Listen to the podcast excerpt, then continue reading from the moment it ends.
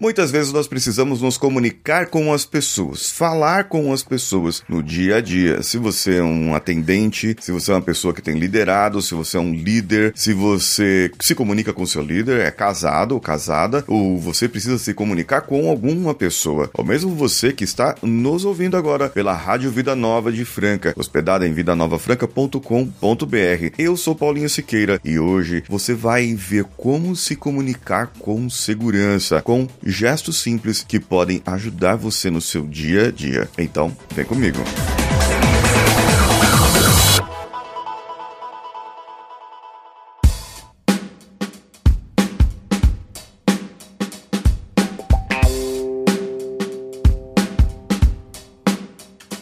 Alô você, eu sou Paulinho Siqueira e eu já disse, está aqui hoje na Rádio Vida Nova de Franca e você pode nos acompanhar também pelo Instagram, arroba Rádio Vida Nova Franca, ou da rádio e arroba o Paulinho Siqueira, que sou eu.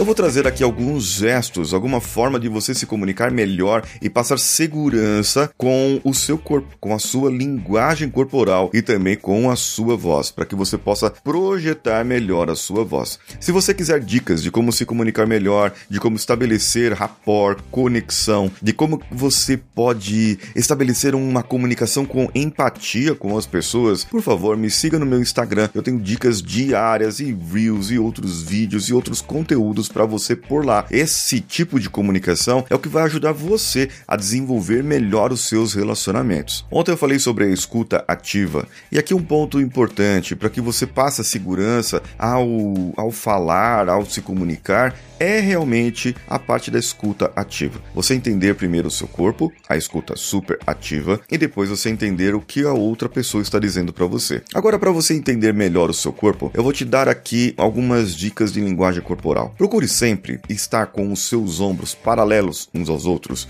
assim, e não caídos, não derrubados.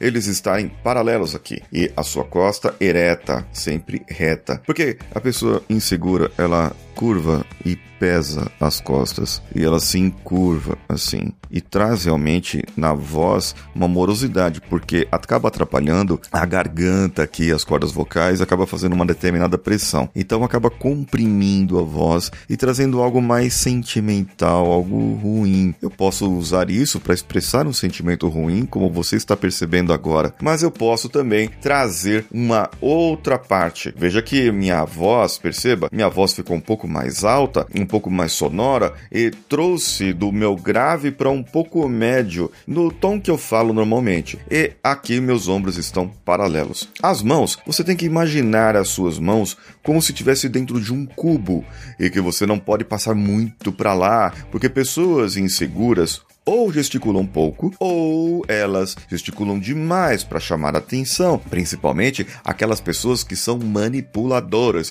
Elas vão trazer e querer chamar atenção e vão querer tomar todo o espaço. Então imagine-se dentro de um cubo em que seus braços estão dentro do cubo e que os seus cotovelos ultrapassem um pouco somente essa parte do cubo e você pode mexer as suas mãos e as mãos sempre voltadas para frente. Assim você está transmitindo confiança confiança para a pessoa, você está com abertura para que a outra pessoa possa te entender e possa aceitar aquilo que você está falando. Então eu gesticulo bastante com as mãos, sempre voltadas para cima ou voltadas para frente, voltadas para cima ou voltadas para frente. Um outro ponto do gesto, quando você precisa repousar as mãos, nunca repouse as mãos em formato aberta, como se fossem duas aranhas e fica batendo assim uma na outra. Isso aí acaba trazendo também sinais de insegurança, irritabilidade e pode irritar mesmo outras pessoas, como eu já estou irritado aqui de fazer a minha própria mão. Você pode pousar a sua mão em um formato chamado capela, que é quando você junta as duas mãos, mais ou menos no formato de uma igrejinha. Sabe aquele cumprimento do WhatsApp que é você agradecendo? E esse tipo de formato que você pode fazer com as suas mãos. Se você está ouvindo pelo, pelo áudio aqui, pelo, pelo agregador, por qualquer agregador ou pela rádio, depois dá uma conferida no vídeo lá no canal do Coachcast Brasil e você pode ver todos os gestos que eu estou fazendo. Agora a posição da cabeça. A cabeça você deve ter, estar sempre com ela olhando nos olhos da pessoa. Mas não fica olhando, se você ficar olhando nos olhos, você vai ficar assim, ó. Então foque no meio da testa da pessoa. Ou sempre olho esquerdo